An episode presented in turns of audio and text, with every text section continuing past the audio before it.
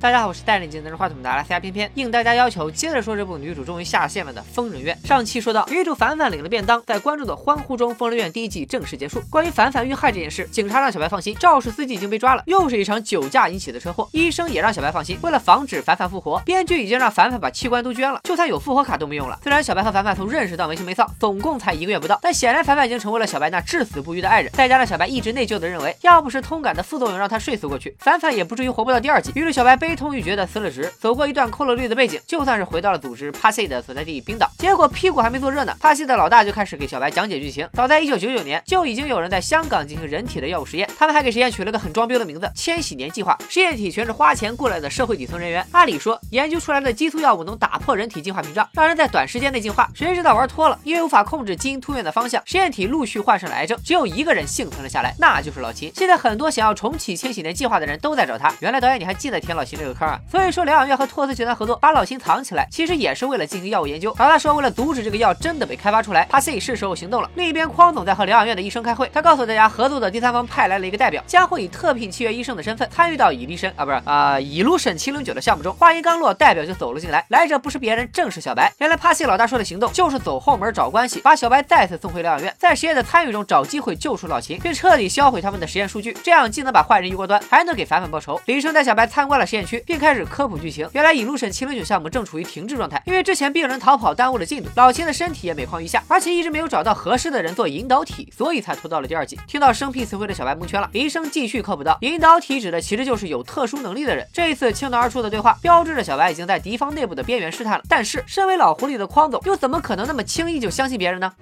还有这个梦楠，好奇怪，啊而且说话永远都经不起推敲。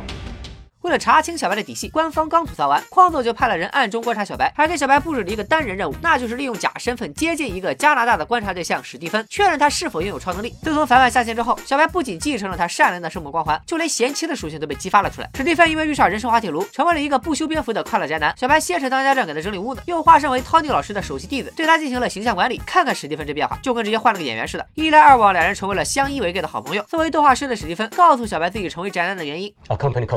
They stole my Ideas.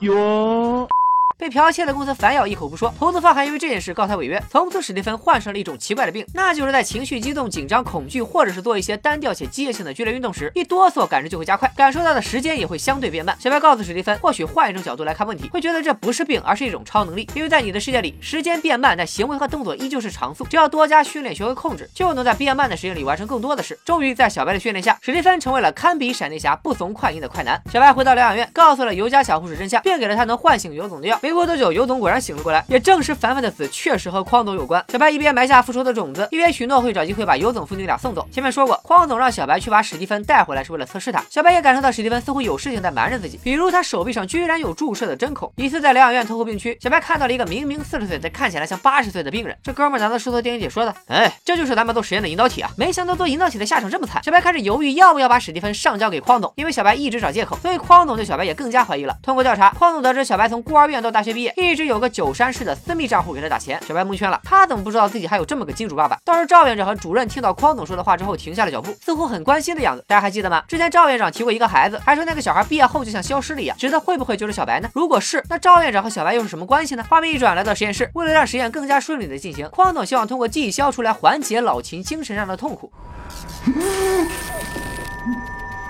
我勒个去！搞半天赵院长也有超能力啊！他的超能力是记忆干扰，能让人忘记做过的事，或者记住没做过的事。隔天，小白来到史蒂芬家，结果发现了托斯集团给史蒂芬的律师函。一问才得知，之前告史蒂芬违约的投资方就是托斯集团，史蒂芬根本无力偿还违约金，只能肉偿啊！我的意思是，当托斯集团的小白鼠坚持注射一年这种增强对时间感知的药，就能抵消违约金。怪不得史蒂芬手臂上会有针孔。所以说，史蒂芬是后天才拥有的超能力，更加确定他就是匡总给小白设的局。三天后，匡总被小白磨没了耐心，直接把史蒂芬绑回了实验室，小白也被招了回来。匡总继续试探。小白让他对史蒂芬实行电击，一面是好基友的安全，一面是不服从就会暴露的现状。小白无奈之下，只能选择以大局为重，电击史蒂芬。而匡总也拿起相机，把这一幕咔咔一顿拍。由于史蒂芬知道了太多实验的事，为了保护他的安全，赵院长对他进行了记忆干扰，删除了史蒂芬注射药物以来的所有记忆，连和小白相识的记忆也都没了。这就是一个编剧技巧。当你不知道如何处理配角结局的时候，就直接让他失忆好了。想必接下来的剧情就是小白和匡总斗智斗勇了。最后，小白能否顺利救出老秦？医院里还有哪些超能力者？一路审七零九试验能否成功？谁又会？会接替凡凡成为新女主？是尤家小护士、李医生小可爱，还是我说都懒得说的铁 T 阿童木呢？咱们下期再见，